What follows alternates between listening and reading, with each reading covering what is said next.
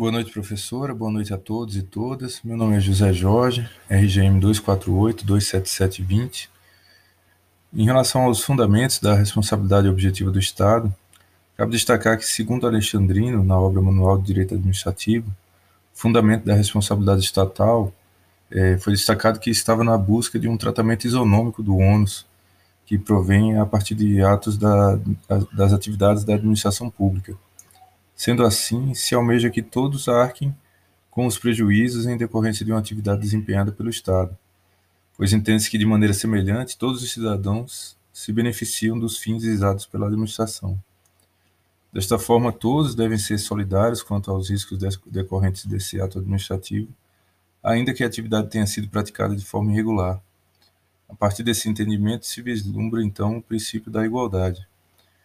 Ainda segundo esse mesmo autor, é importante observar que a responsabilidade objetiva estatal é, reconhece a desigualdade jurídica que existe entre um, entre um particular e o Estado.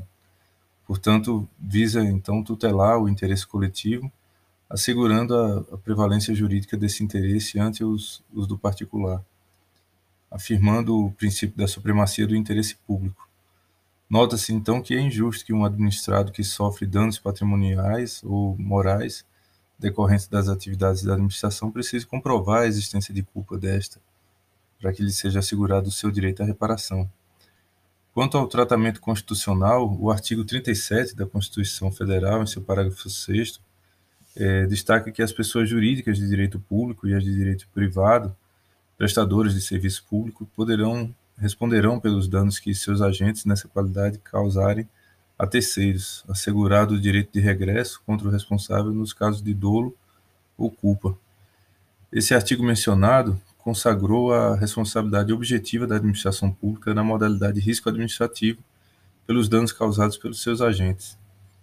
A responsabilidade objetiva, então, alcança todas as pessoas jurídicas de direito público, administração direta, autarquias e fundações de direito público, independentemente das atividades que exerçam e também todas as pessoas jurídicas de direito privado, prestadores de serviço público, é, empresas públicas, sociedade de economia mista, é, independente da, da, empresa que preste serviço público, ainda também as pessoas privadas que não, não integrantes da administração pública. Quanto à responsa responsabilidade subjetiva das concessionárias, permissionárias e autorizadas de serviço público, a jurisprudência do STF consolidou que é uma responsabilidade civil objetiva das empresas que prestam serviço público, mesmo em relação aos danos que sua atuação cause a terceiros não usuários do serviço público. Portanto, é irrelevante saber se a vítima do, do dano causador por prestador de serviço público é ou não usuário do serviço. Basta apenas que o dano seja produzido por um sujeito que esteja na, na condição de prestador do serviço público. É importante também salientar que a responsabilidade extracontratual objetiva, a qual está prevista no dispositivo mencionado, admite excludentes, merecendo menção também a hipótese de culpa exclusiva da vítima. Dessa forma, fica excluída a responsabilidade do poder público se ficar claramente demonstrado a culpa exclusiva do particular que sofreu dano e será proporcionalmente reduzida se comprovada culpa concorrente da administração e do particular, sendo em ambos os casos o ônus da prova da administração pública.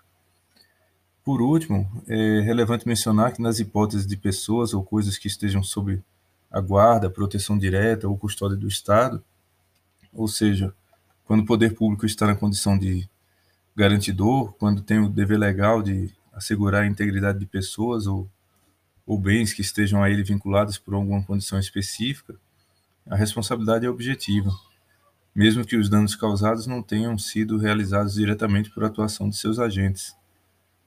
O Estado responderá, então, por uma omissão específica, ressalvada a hipótese de alguma excludente, culpa exclusiva da vítima, caso fortuito ou força maior, que será o, o tema mencionado pelo eh, colega Jairo logo em seguida.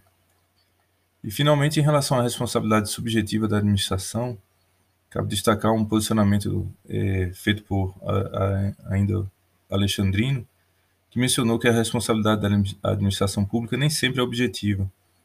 Porém, não há qualquer lei, nem mesmo a Constituição Federal, que tragam alguma regra expressa sobre responsabilidade por danos causados por omissões da administração. Entretanto, há de se ter claro que a jurisprudência e a doutrina trazem expressamente que resta configurada a responsabilidade subjetiva do Estado nos casos de danos causados a terceiros em função de omissão do poder público. Respondendo assim o Estado, com base na teoria da culpa administrativa, nesse caso a pessoa que sofreu dano terá de provar essa falta de prestação de serviço do Estado, provando tal, também esse nexo causal entre o dano e essa omissão estatal, ou seja, provar que a administração, na sua atividade irregular, poderia ter evitado esse dano sofrido. É importante salientar também que o Estado, quando concorre com dano por sua omissão, tem a culpa presumida, ou seja, a responsabilidade objetiva. Assim, não cabe ao particular que sofreu um dano provar a omissão do Estado.